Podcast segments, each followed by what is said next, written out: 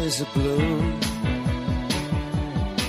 Shoots up through the stony ground. There's no room. No space to rent in this town. You're out of luck. And the reason that you had to care, the traffic is stuck. And you're not moving anywhere. Comienza en Radio María Sexto Continente con el obispo de San Sebastián, Monseñor José Ignacio Munilla.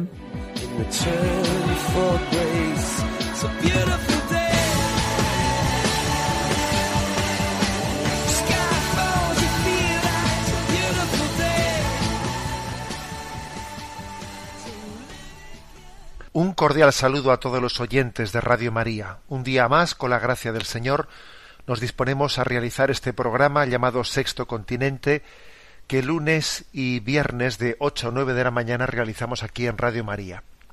Permitidme esta entradilla en este día de hoy. Estamos en el mes de mayo, mes de la Virgen María, uno de los dos eh, momentos claves en los que Radio María hace sus campañas, campañas pues para recaudar fondos para sostener nuestra radio.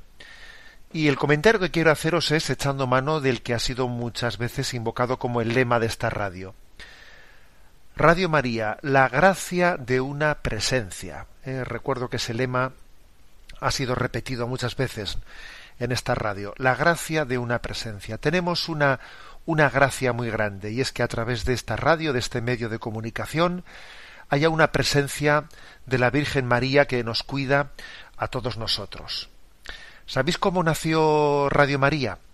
Radio María nació de una visita que hizo el fundador de Radio María, que es Manuel Ferrario, eh, es un italiano que todavía vive, por supuesto. Él, él fue el que inició Radio María y comenzó esta radio en una visita que hizo hace ya muchos años eh, al santuario de Medjugorje.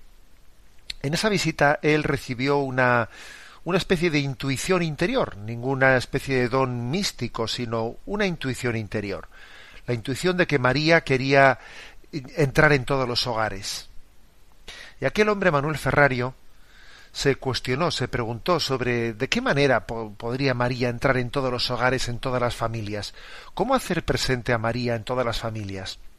Le dio muchas vueltas y finalmente nació esta idea, la idea de poner en marcha Radio María y de ella podía servirse la Virgen María para entrar en todos los hogares. Bueno, pues es por eso es la gracia de una presencia. Tenemos a María presente en medio de nuestro hogar, en medio de nuestra familia. Y este regalo, pues creo que merece la pena que lo conservemos como oro en paño. Y el mes de mayo, el mes de María, ha sido tradición, pues, honrar a María, regalarle nuestras flores. Yo creo que las, entre las flores que podemos regalar a Radio María, pues una flor muy importante, muy principal, muy práctica, es la del sostenimiento de esta radio.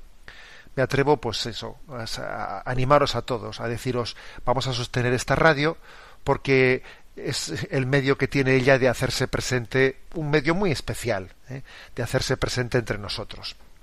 A partir de las nueve de la mañana, eh, todavía a estas horas no lo está, pero a partir de las nueve de la mañana estarán ya pues todo un equipo de voluntarios para coger el teléfono y para atender las llamadas de los que quieran realizar algún donativo, eh, diciendo también las distintas formas que hay para realizar donativos, los distintos conductos, o a través de una cuenta bancaria o a través de, una, de un donativo con un ingreso en un sitio. Bueno, pues eso se, eso se podrá hacer a partir de las nueve de la mañana llamando al teléfono 902 500 518 ¿eh? 902 500 518 y ahora vamos a disfrutar eh, de este rato en el que sentimos a María presente entre nosotros, de este rato de, de este comentario que vamos a hacer en Sexto Continente. Sexto Continente es un programa que tiene también eh, pues, eh, la vocación de iluminar la realidad social desde la luz del Evangelio, desde la doctrina social de la Iglesia. Lo hace en interacción con los oyentes a través de la cuenta de Twitter arroba obispo Munilla, a través del muro de Facebook, que lleva mi nombre personal, José Ignacio Munilla, y a través de una cuenta de correo electrónico eh, sextocontinente arroba radiomaria.es a la que muchos de vosotros hacéis llegar pues, vuestras aportaciones, comentarios y preguntas, ¿no? Bueno, pues eh, en este programa vamos a hacer un programa monográfico, eh, digamos con consultas de los oyentes, porque en programas anteriores la verdad es que hemos, les hemos robado demasiado tiempo a los oyentes con, con temas que yo he comentado y creo que merece la pena que haya alguna ocasión como esta, como la presente, de, destinarla plenamente ¿eh? a vuestras preguntas.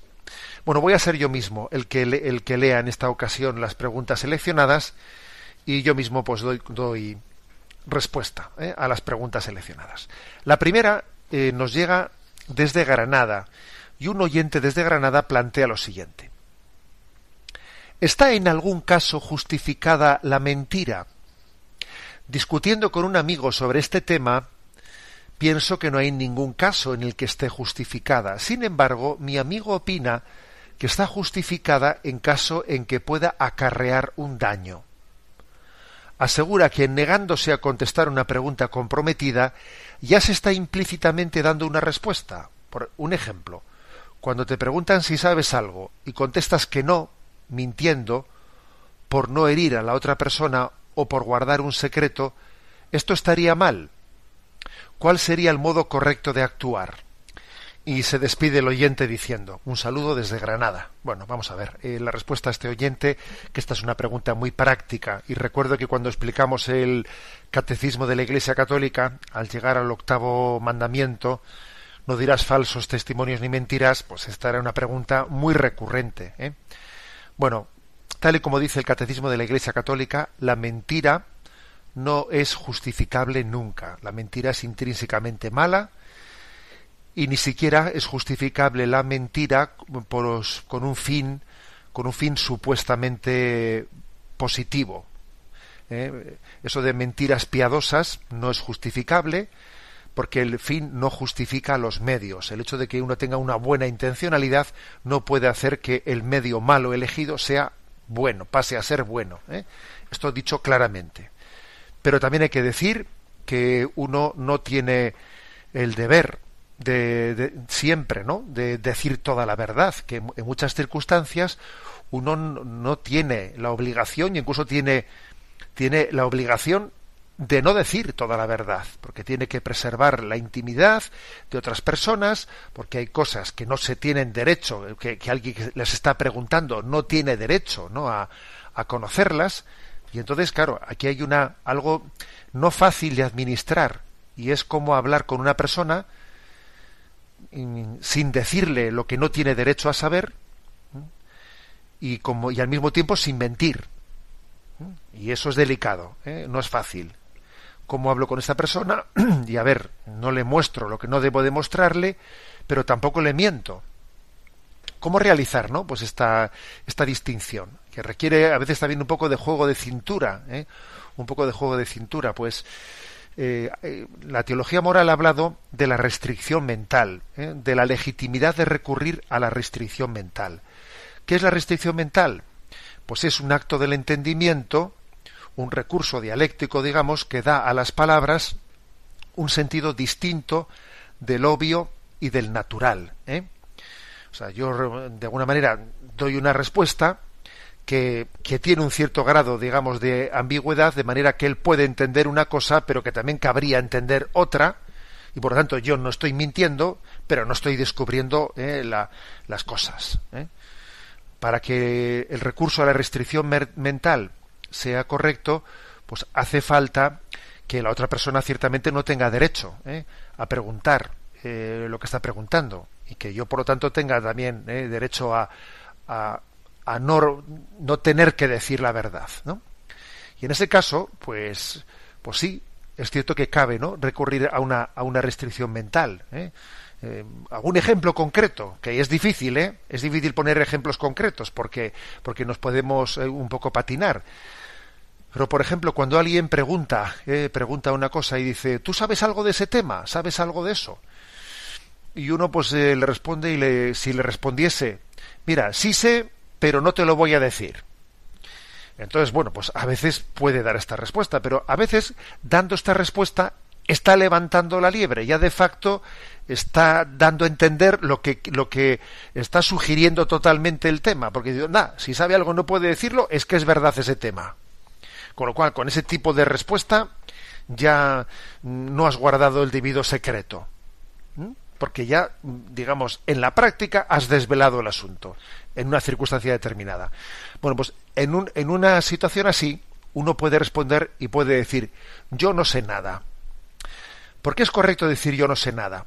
Porque en el fondo tú estás queriendo decir, yo no sé nada que te pueda contar a ti. ¿Eh? Él, es verdad que puede entender que tú no sabes nada en el sentido estricto de la palabra, pero es verdad que quien le dice al otro, mira, yo no sé nada, le tiene legítimamente una restricción mental en la que está, está diciendo, yo no sé nada que, eh, que, te pueda contar a ti o que te deba de contar a ti en este momento. ¿eh? Este recurso a la restricción mental eh, es legítimo, pues cuando la otra persona, como digo, está preguntando indebidamente y yo tengo derecho, eh, tengo derecho y deber incluso, ¿no? A guardar una intimidad. Si uno recurriese a la restricción mental, pues sin ese tipo de, condicionamientos sería muy muy peligroso de terminar cayendo en la pura mentira. ¿eh? O sea, por lo tanto, restricción mental es cuando alguien recurre a una respuesta en la que cabe una ambigüedad. ¿eh? Cabe una ambigüedad y yo me agarro ¿no? a, la parte no expresada de mi respuesta ambigua y el otro que entienda lo que tenga que entender. La expresión yo no sé nada, ¿eh? como contestación a una pregunta, pues la expresión yo no sé nada pues puede tener distintas, distintas interpretaciones. Una expresión, una, una interpretación de la expresión yo no sé nada es mira, me estás preguntando eh, lo que lo que yo no tengo deber de decirte. ¿eh? Creo que es, es, por lo tanto, ah, una interpretación legítima y por lo tanto es una justa restricción mental. Yo no sé nada es, perdona, yo no tengo deber de estarte contando a ti nada. ¿eh? Puede ser una restricción mental, pues digamos, necesaria, legítima en situaciones pues en las que uno tiene que hacer, ese equilibrio entre no decir toda la verdad y al mismo tiempo no mentir a la persona que le está preguntando. Damos paso a la siguiente de las consultas. Y bien, la segunda pregunta que seleccionamos es de un oyente anónimo que nos pregunta lo siguiente. Le quiero presentar una duda que se ha convertido en tema de discusión con mi mujer. Me refiero al tema de los refugiados. El Papa nos ha llamado a la acogida, pero mi duda consiste en qué hacemos con los hermanos musulmanes. Ya sé que son nuestros hermanos, pero la convivencia con ellos creo que sería muy complicada, ¿eh? dice. Bueno, este es el tema mm, que responderle, ¿no? Desde nuestro punto, desde el punto de vista de la perspectiva de la doctrina social. Vamos a ver, yo creo que hay que hacer una distinción importante, y es que una cosa es el tema de los refugiados y otra cosa es el tema de los de la acogida de los flujos migratorios. Eh, cuando hablamos de, refugiados, estamos hablando de personas que están huyendo de una situación que pone en peligro su vida. ¿Eh? Pues eh, piden un refugio político, pues porque no se les respeta en los países de origen. su vida está en peligro. Piden refugio político para poder sobrevivir. y existe eh, un deber, eh, un deber que además está desde el punto de vista del derecho internacional reconocido por países como España de acoger a las personas que piden un, eh, su su estatus de refugiado político cuando se demuestra que alguien está siendo ciertamente está siendo perseguido hay un deber de acogida a los refugiados por lo tanto, aquí así de claro. ¿no? Otra cosa es el tema de, de, los flujos migratorios, así como un Estado no tiene derecho, un derecho moral, ¿eh? no tiene un derecho moral de no acogida de los refugiados que están siendo, que, cuyas vidas están en peligro. Otra cosa es que un Estado sí tiene derecho a regular los flujos migratorios ¿eh? de los de los distintos sectores de la población, ¿no? dependiendo de culturas, dependiendo de, de otros muchos factores. Entonces, eh, a este respecto, pues sí, Un Estado puede decir, pues nos conviene eh, regular el flujo migratorio porque porque entendemos por ejemplo pues que igual pues la inmigración eh, de Hispanoamérica pues puede por su cercanía cultural se puede integrar más fácil más fácilmente en nuestra cultura que otras determinadas culturas que son mucho más difíciles de, para la integración etcétera. Esto, sí sería legítimo ¿eh? no el excluir sino discernir la conveniencia de facilitar más un flujo migratorio frente a otro pero esto hay que distinguirlo del tema de, ¿eh? del tema de los refugiados. ¿eh? Por ejemplo, decir que, que un refugiado, por el, pues por el hecho de que sea musulmán, pues no vaya a ser acogido, sería inmoral. ¿eh? Sería inmoral, porque estamos hablando de que esa persona tiene su vida en peligro. Luego, sobre la mayor facilidad o no facilidad de los, de los musulmanes de integrarse en, en, en, la, en la cultura europea, posiblemente también habría que hacer distinciones. ¿eh? Somos conscientes de que, de que también hay, hay que distinguir. Meter a todo el mundo en el mismo saco es, eh, es peligroso. Y me parece que uno de los grandes problemas que, que, hemos, que, hemos, tenido es el no haber distinguido entre lo que es pues, un Islam que está impregnado de fundamentalismo otro Islam que tiene pues, otro tipo de vivencia pacífica y en abierto diálogo religioso, pues eh, que también existe entre nosotros, ¿no? Es importante y necesario ese discernimiento.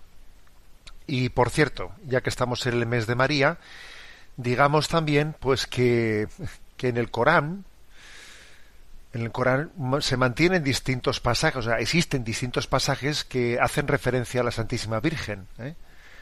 El Corán cree en la Inmaculada Concepción y también en el parto virginal de, María. ¿eh? El tercer capítulo del Corán coloca la historia de la familia de María en una genealogía que se remonta a Abraham, ¿eh? a Noé y a Adán. ¿eh? Bueno, digamos que existen, ¿no? Da la impresión de que Mahoma se inspiró en algunos evangelios apócrifos que hablaban de la Virgen María, ¿no? Cuando elaboró el, el Corán. Y por otra parte hay otra, otra cuestión, y es que la hija de Mahoma tenía por nombre Fátima. Cuando fallece la hija, la hija de Mahoma, Fátima, Mahoma escribió, eh, refiriéndose a su hija, tú serás la más bendita entre todas las mujeres del paraíso después de María. Eh, eso dijo Mahoma por su hija, ¿no? Serás la más bendita entre todas las mujeres del paraíso después de María. ¿eh? Y también en otros sitios escribe, sobrepasó a toda mujer, la hija de Mahoma, excepto a María, ¿eh? excepto a María. Es curioso. Hay quienes dicen que, que hay una providencia ¿no? en la aparición de la Virgen de Fátima en el siglo XX, que puede ser también un, pues un designio de Dios para que a través ¿no? de, la, de la Virgen de Fátima pues también el mundo del Islam llegue a conocer el cristianismo llegue a conocer a Jesucristo. Ojalá. ¿eh? Invocamos a todos a la Virgen de Fátima en este mes de mayo y le vamos a pedir especialmente pues por todos nuestros hermanos musulmanes. Le pedimos por ellos para que lleguen a conocer también en Jesucristo el Salvador del mundo. Escuchamos esta canción.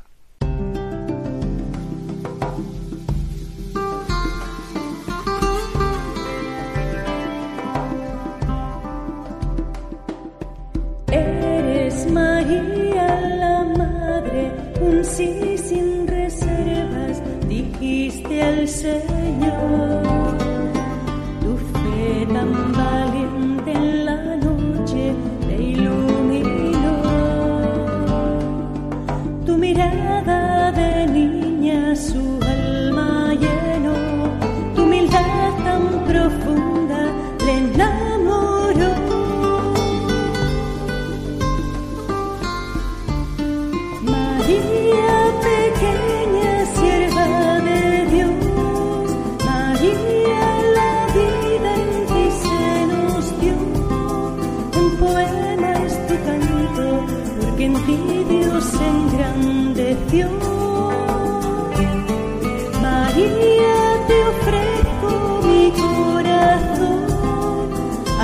vida.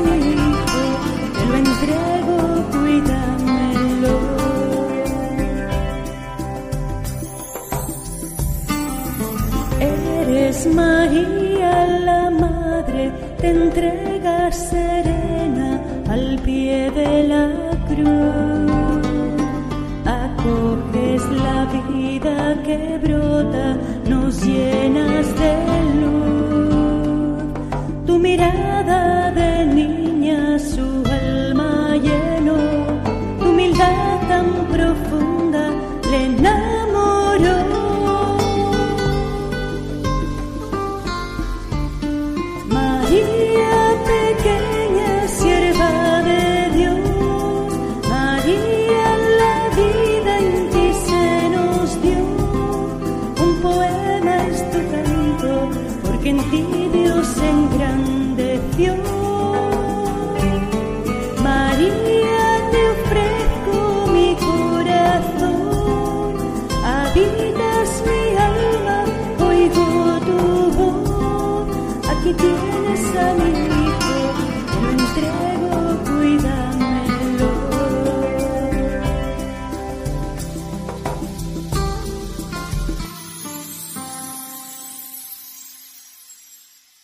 Continuamos con el programa de este en este día. Estamos haciendo un programa especial dedicado a atender las eh, preguntas que plantean los oyentes. Bueno, seleccionamos una pregunta más. Susana desde Zaragoza, en una pregunta muy escuetita, nos, nos dice que, mm, qué valoración hacemos de esa expresión que con tanta frecuencia se escucha de que hay que estar abierto a todas las opiniones. ¿eh? ¿En qué sentido hay que estar abierto a todas las opiniones o en qué sentido hay que tener pues un sentido crítico hacia ellas? Es la pregunta de Susana. Bueno, eh, creo que la expresión estar abierto a todas las opiniones, eh, yo creo que, que, es correcta, ¿eh? porque es que estar abierto nos requiere que uno las asuma.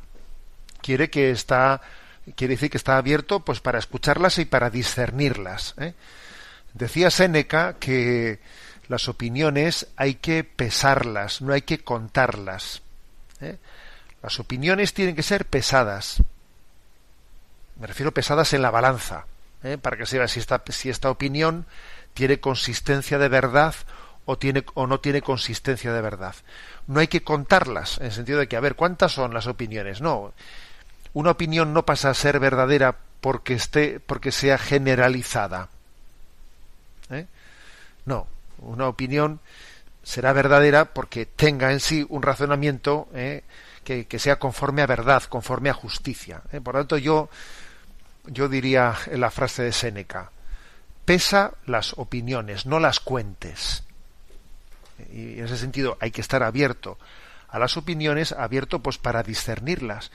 Y también a veces incluso cuando las opiniones son falsas, eh, puede ser interesante conocerlas porque uno se da cuenta, eh, le permite también conocer pues nuestra sociedad y conocer cuáles son los argumentos falaces y tener también la capacidad de, de discernirlos y de poderles dar una respuesta. O sea, sí que tiene, conviene también incluso conocer las opiniones eh, falsas para, para poder también ayudar ¿no? a nuestros hermanos a no ser víctimas de ellas y poder también eh, tener la capacidad de dar razón de nuestra fe en la respuesta frente a ellas.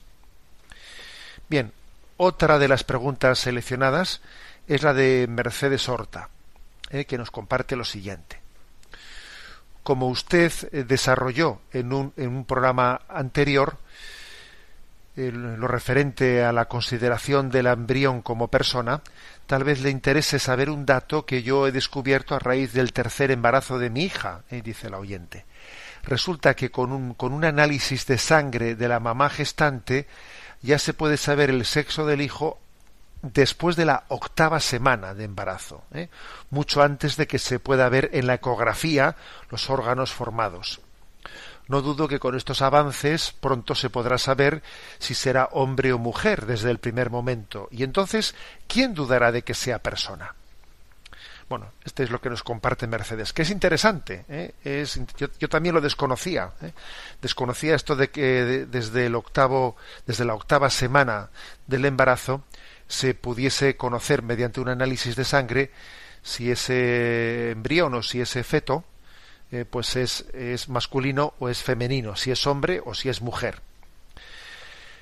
Es que además, bueno, generalmente, según tengo entendido, pues, pues tiene que ser ya la semana 16 de, de, la gestación para que la ecografía tenga garantía ¿eh? de saber el sexo, si es masculino o femenino, aunque a veces se puede saber un poco antes, pero allá por la semana 16 es cuando hay ya plena garantía de poder conocerlo. De hecho, es curioso que las leyes de aborto en las leyes de liberalización del aborto, como la nuestra, que es una ley de plazos, en la que se dice que hay derecho de abortar hasta la semana 14, ¿no? Hasta la semana 14, si no me equivoco. Curiosamente se suele poner se suele poner una semana, un tiempo que es absolutamente arbitrario, por supuesto, pero un tiempo para abortar en un tiempo en el que se supone que todavía no se sabe si, es niño o es niña, ¿no? si eh, en la ecografía se descubre con seguridad en la semana 16, pues en la ley de, del aborto se dice que se puede abortar hasta la semana 14. Bien, no digo que haya sido puesto por eso, pero, pero alguna relación existe, porque es que, claro, se viene a decir, bueno, hasta la semana 14 es que no es nada. Bueno, no es nada. Si resulta que desde la semana 8, ¿eh? desde la octava semana, podemos saber si es hombre y es mujer, ¿cómo no va a ser persona si sabemos su sexo? O sea, ¿cómo no va a ser persona? ¿Cómo se puede ser hombre o mujer sin ser persona? Qué absurdo es eso.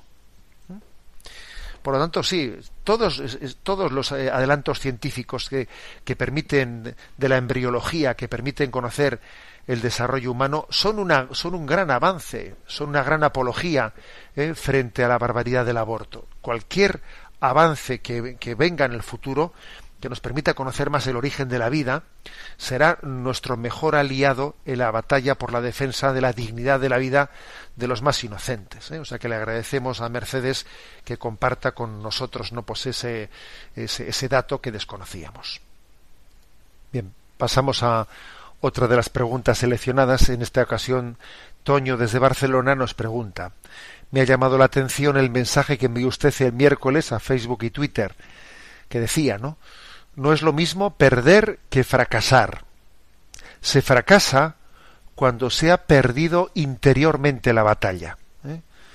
Le agradecería una explicación eh, práctica al respecto. Bueno, el oyente pide una explicación práctica ¿no? de esa frase. No es lo mismo perder que fracasar.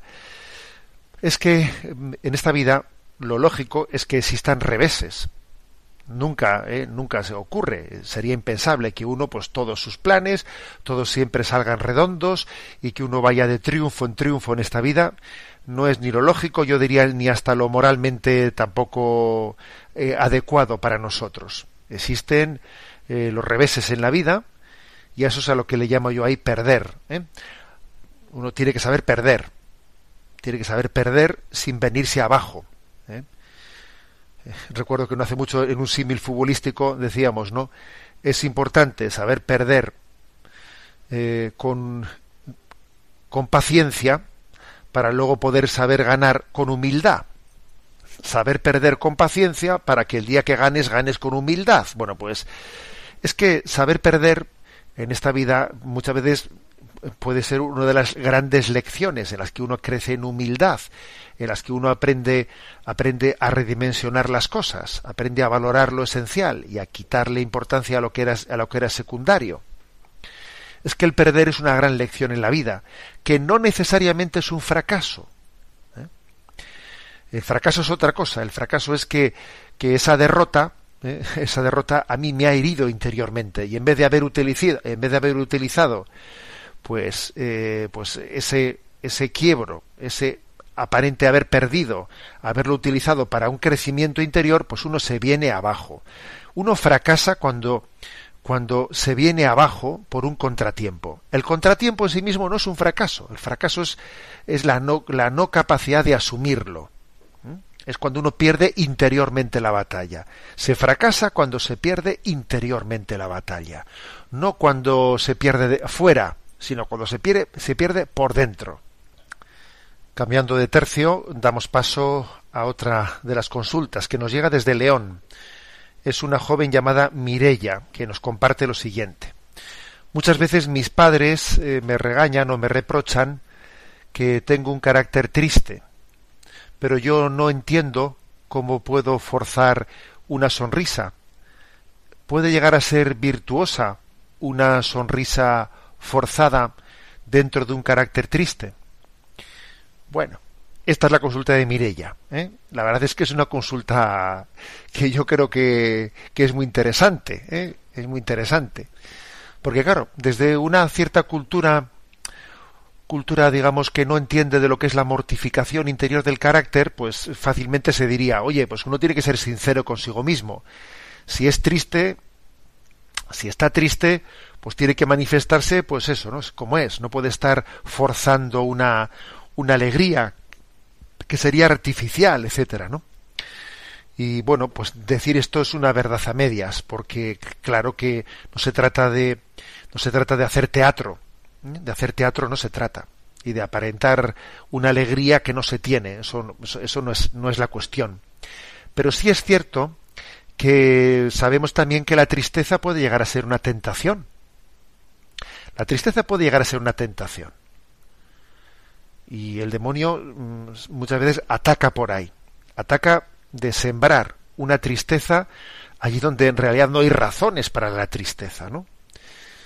Y, uno, obviamente tiene que responder a esa tentación y, y la respuesta es mortificarnos a nosotros mismos y no permitirnos dejarnos arrastrar por esa tentación de una tristeza absurda que no, que no tiene causa, eh, causa justificada. Eh, cuando, cuando estamos ante esta tristeza, ¿eh? que tiene mucho de tentación, que no tiene una causa justificada, tiene que haber una mortificación interior, pues para vencerla. Porque si uno se deja arrastrar por ella, pues entra en un bucle melancólico, pues que le va a ir haciéndose presa de, esa tristeza. En resumen, ¿eh? yo le diría a Mirella, sonríen, ¿eh? aunque solo sea al principio una sonrisa triste, ¿eh? porque más triste que la sonrisa triste es la tristeza de no saber sonreír. ¿Eh? Yo es lo que le diría a Mirella, aunque al principio pueda parecer algo forzado, aunque pueda parecer algo no natural, yo creo que, que, será muy importante en tu vida, ¿no? No dejarte vencer por tus estados de, de ánimo melancólico, sino hacerle frente.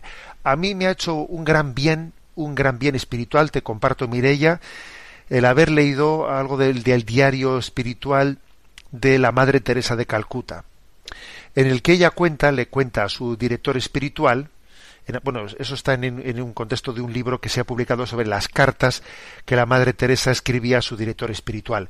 Cuenta, cuenta cómo eh, pues ella estaba con una profunda prueba de noche oscura interior, una profunda prueba de noche oscura que le llevaba a tener una profunda tristeza, ¿no? Por, por, pues porque se había apartado de ella pues eh, el gozo, eh, el gozo de la fe, vivía en una noche oscura muy grande, y sin embargo, como ella se, mm, se sobreponía, eh, se sobreponía a ello y luchaba contra esa tristeza proveniente de la noche oscura, era impresionante, ¿no?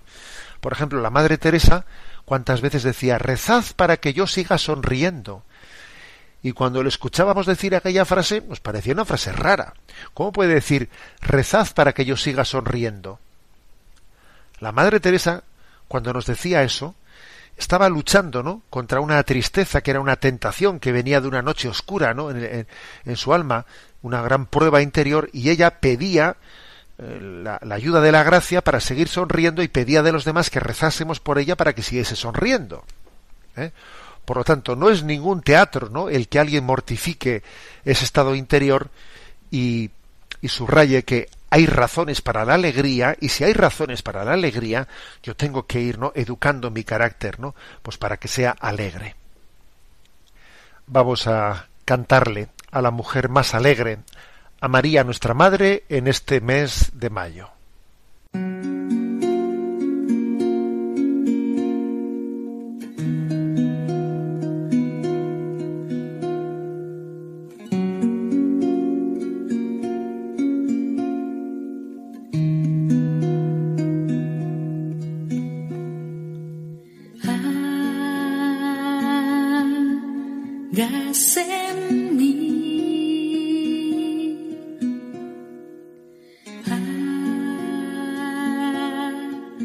tengas en mí.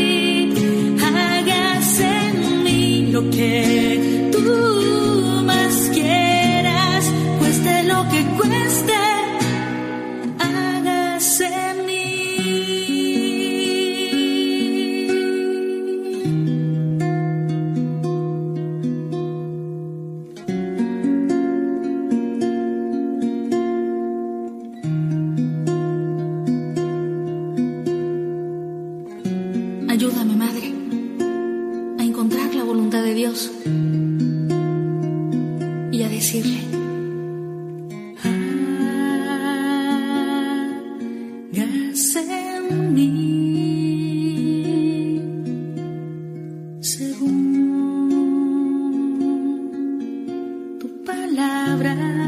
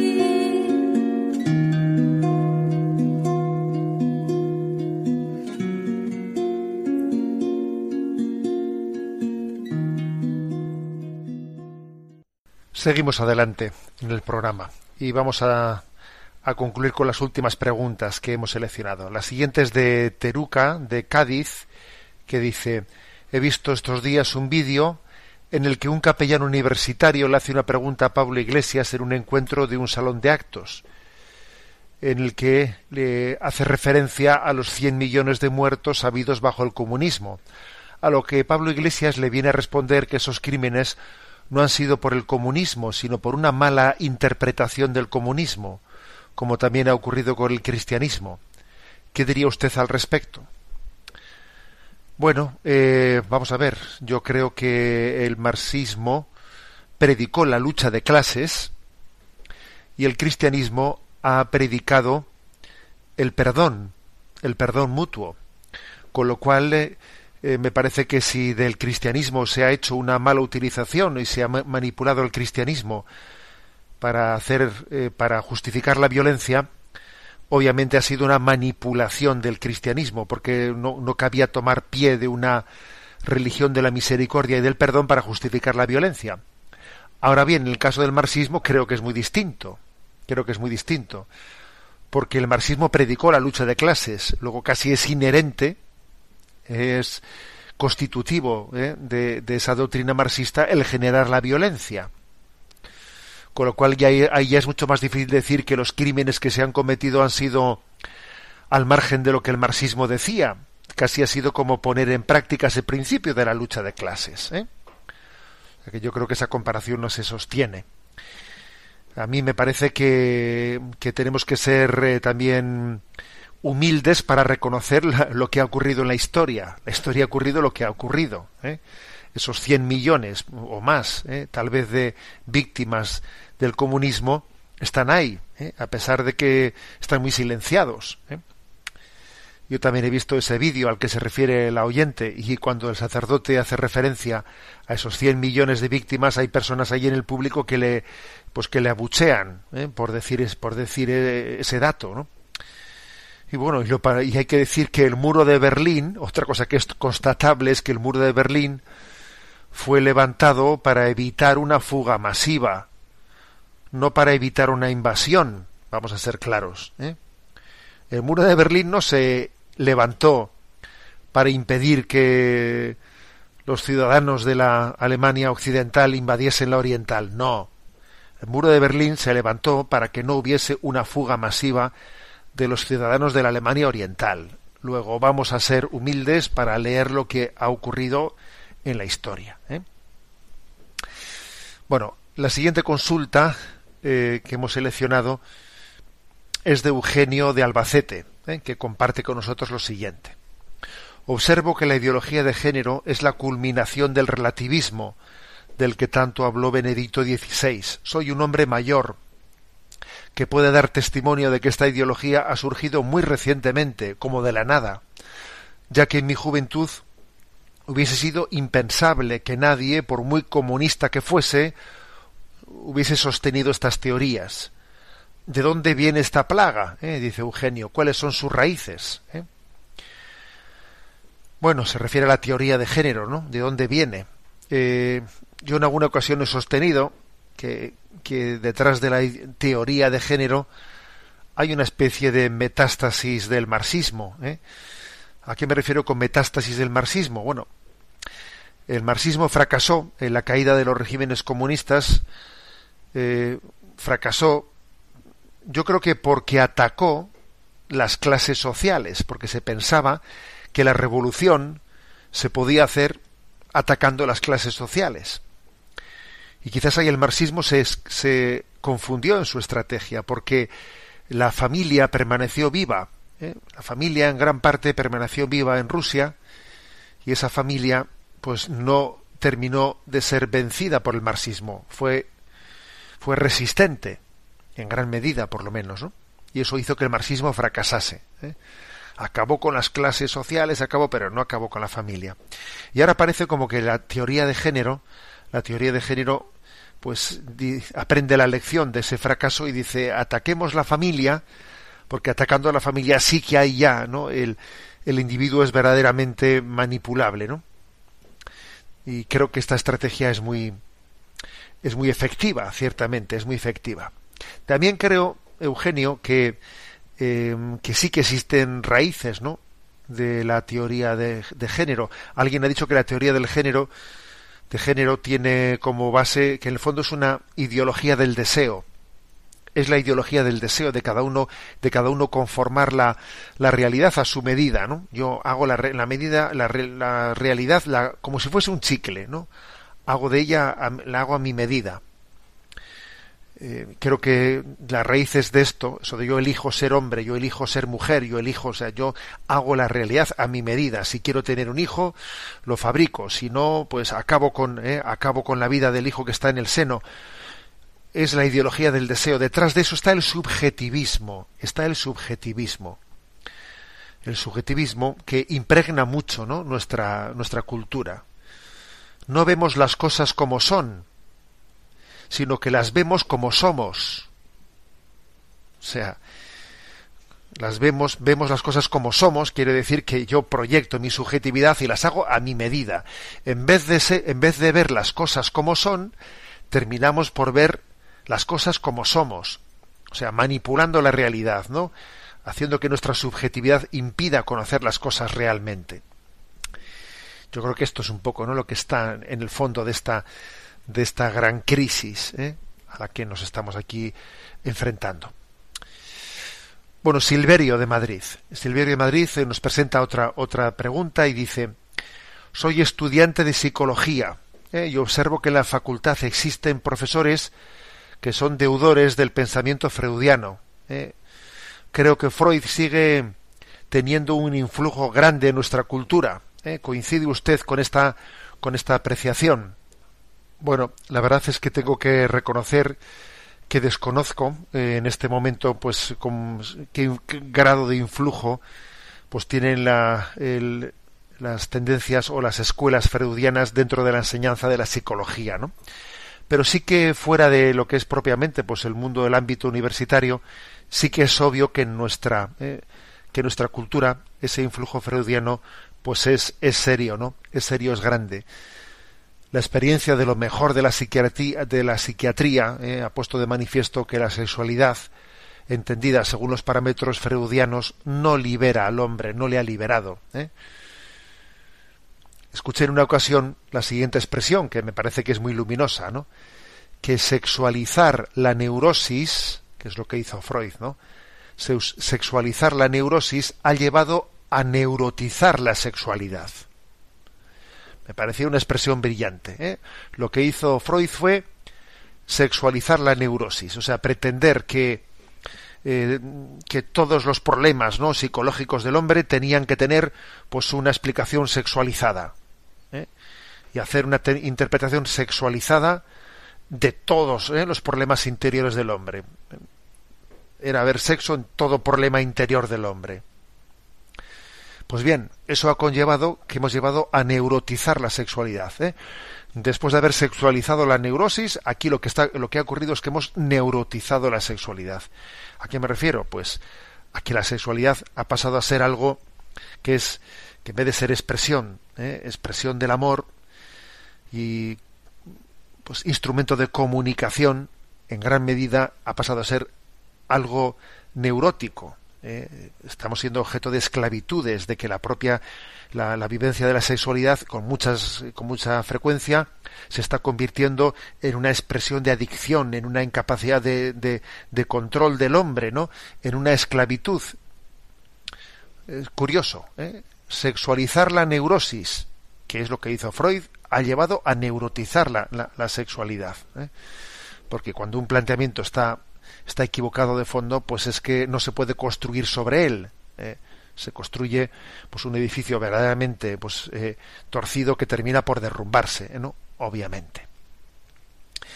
Bueno, vamos a escuchar una, una, canción que es emblemática en esta casa y después de escuchar esta canción os digo algo que me parece pues un anuncio muy importante. Lo escuchamos.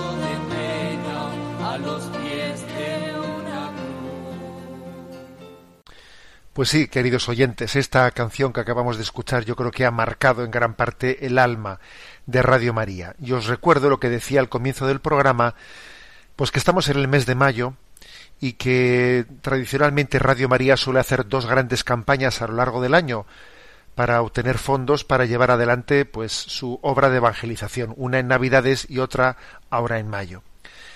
Yo creo y lo digo, lo digo con digamos, pues con convicción que una de las formas más efectivas, más prácticas en las que un católico hoy en día en España puede destinar un dinero para que tenga una finalidad apostólica práctica, pues es mm, dar un donativo a Radio María. ¿eh? Así lo pienso. Obviamente existen otras muchas finalidades muy legítimas, pero si alguien quiere destinar un donativo a la evangelización, a la nueva evangelización, creo que Radio María es uno de los cauces en los que esa ayuda económica va a, va a tener pues una utilización verdaderamente yo diría efectiva. Y soy testigo de ello porque creo que el Señor mm, pues me ha dado muchos regalos en mi vida y puedo decir que de los mayores regalos que en la evangelización yo he sido testigo pues están los frutos obtenidos a través de la evangelización en Radio María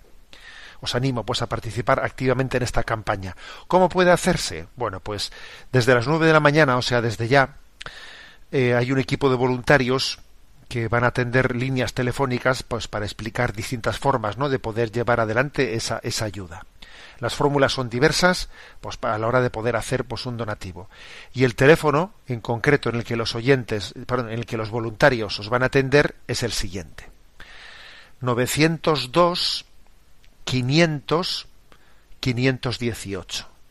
Repito, 902 500 518. Bueno, pues adelante. ¿eh? Yo le pido a la Virgen María que esta campaña de mayo sea una campaña muy, muy fructuosa. Sé que se hace un gran esfuerzo por parte de los voluntarios, eh, pues para llevar adelante esta campaña, pero la Virgen nos, nos bendecirá y nos, y nos sostendrá. Ojalá podamos comprar más eh, frecuencias, ojalá Radio María pues pueda sonar con más, ¿eh? con más extensión todavía en muchos más lugares y que pueda haber hogares en los que María entre, entre en ellos, ¿no? Pues que este es nuestro, nuestro objetivo. Que sea la gracia de una presencia, de la presencia de María, la que viva en el seno de nuestros hogares. La bendición de Dios Todopoderoso, Padre, Hijo y Espíritu Santo, descienda sobre vosotros. Alabado sea Jesucristo.